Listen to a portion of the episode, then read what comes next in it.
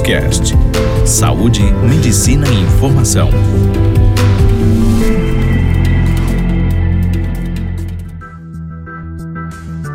Olá, eu sou a doutora Carla Giacominelli, fonoaudióloga. Eu estou aqui para falar para vocês sobre avaliação e treino cognitivo para prevenir ou retardar a conversão para as demências.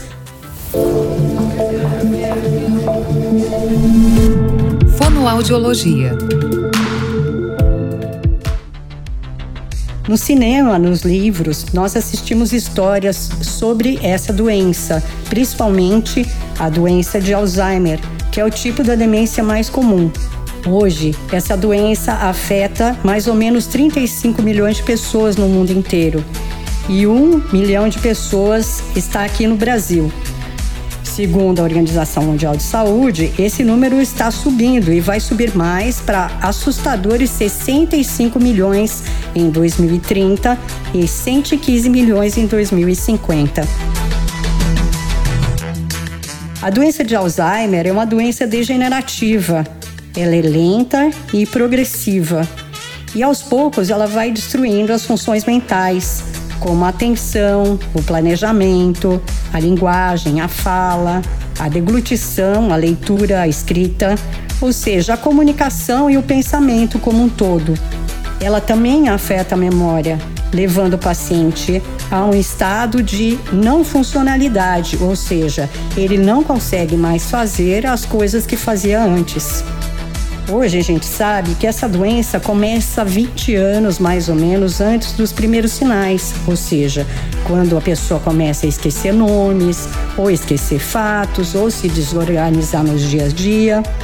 Então, essas últimas pesquisas, elas nos dizem que o cenário fica cada vez mais dramático, sendo necessário que a pessoa faça a prevenção a essa conversão para um estado mais grave. Esse cenário ele fica muito mais dramático quando a gente sabe que nenhum novo remédio foi lançado para frear essa perda cognitiva nos últimos 15 anos, embora tenham sido testadas 244 drogas. A mais recente esperança contra o Alzheimer foram os medicamentos da classe dos anticorpos. Eles até provaram ser capazes de retirar o excesso de beta-amiloide no cérebro, que é uma proteína que está relacionada à doença.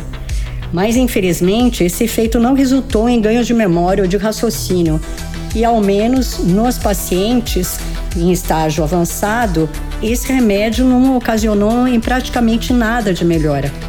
Sabemos que um dos fenômenos da doença de Alzheimer é o acúmulo da proteína beta-amiloide. Ela forma placas que destroem as conexões entre os neurônios.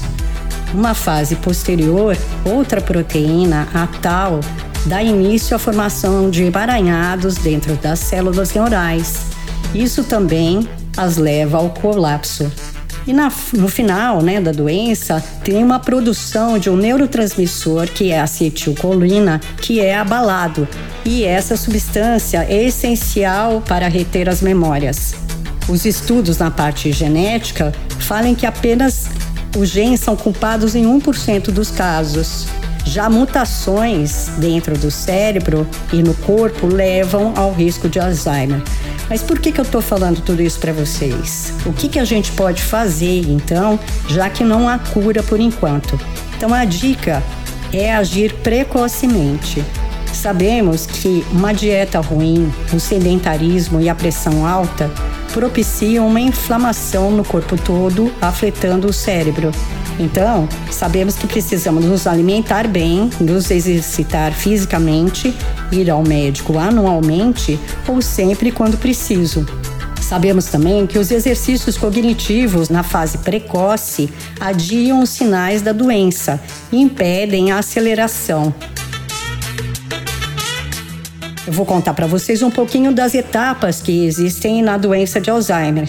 Então, existe um período pré-clínico que dura até uns 20 anos, ou seja, o paciente tem a doença de Alzheimer, mas ele ainda não tem nenhum sinal, ou então ele tem algum sinal que ele não dá muita importância. Nessa fase, os esquecimentos são bem ocasionais e não chegam a atrapalhar a rotina ou o trabalho de maneira perceptível. Mas o paciente já tem uma sensação que está acontecendo alguma coisa, uma preocupação.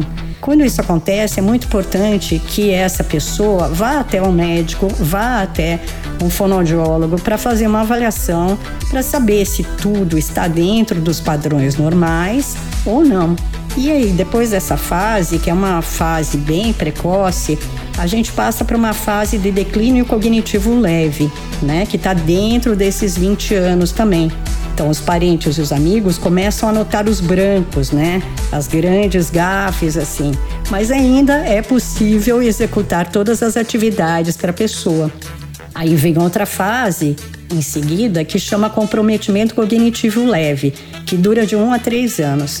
Então, nessa fase, os sintomas estão bem mais claros e causam certa ansiedade, mas o sujeito segue com a vida normal essas fases que eu descrevi até agora, que são as primeiras, é muito importante que haja estimulação precoce, né? Os treinos cognitivos, a intensificação dos exercícios físicos, dos cuidados vasculares, dos cuidados de pressão alta, dos cuidados cardiovasculares. É muito importante que a pessoa, nesse período, vá ao médico e faça treinos cognitivos para estacionar ou tentar retardar a evolução da doença. E depois segue-se a demência leve e a demência moderada, que tem o seu curso e tem uma duração pouco prevista. Então, por isso que é importante que nos primeiros sinais de falta de nomes, de desorientação na rua, ou então esquecer coisas, ir até o banco e esquecer as senhas, isso é sinal que está acontecendo alguma coisa com o cérebro da pessoa. Não necessariamente pode ser a doença de Alzheimer. Existem outras doenças metabólicas, o estresse, a ansiedade ou a depressão podem ser causas desses mesmos sinais. Então é importante a avaliação cognitiva nessa fase para que todos esses essas outras doenças sejam afastadas ou cuidadas, porque se a pessoa tiver a predisposição para a doença de Alzheimer, todos esses outros sinais, eles servem como aceleradores da conversão da doença.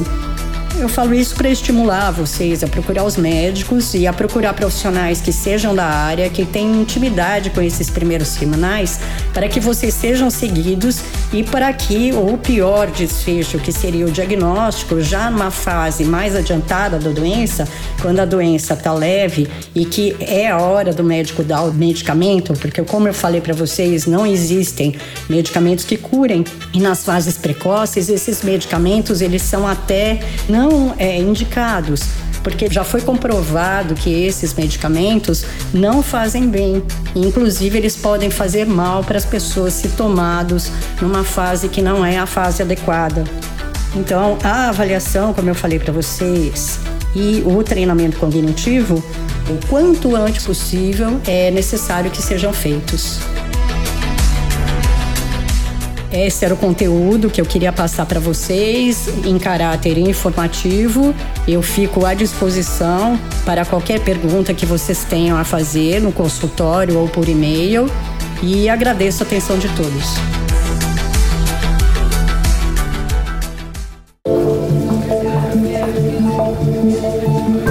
Você ouviu Doctors Cast, o primeiro portal de saúde e medicina em podcast.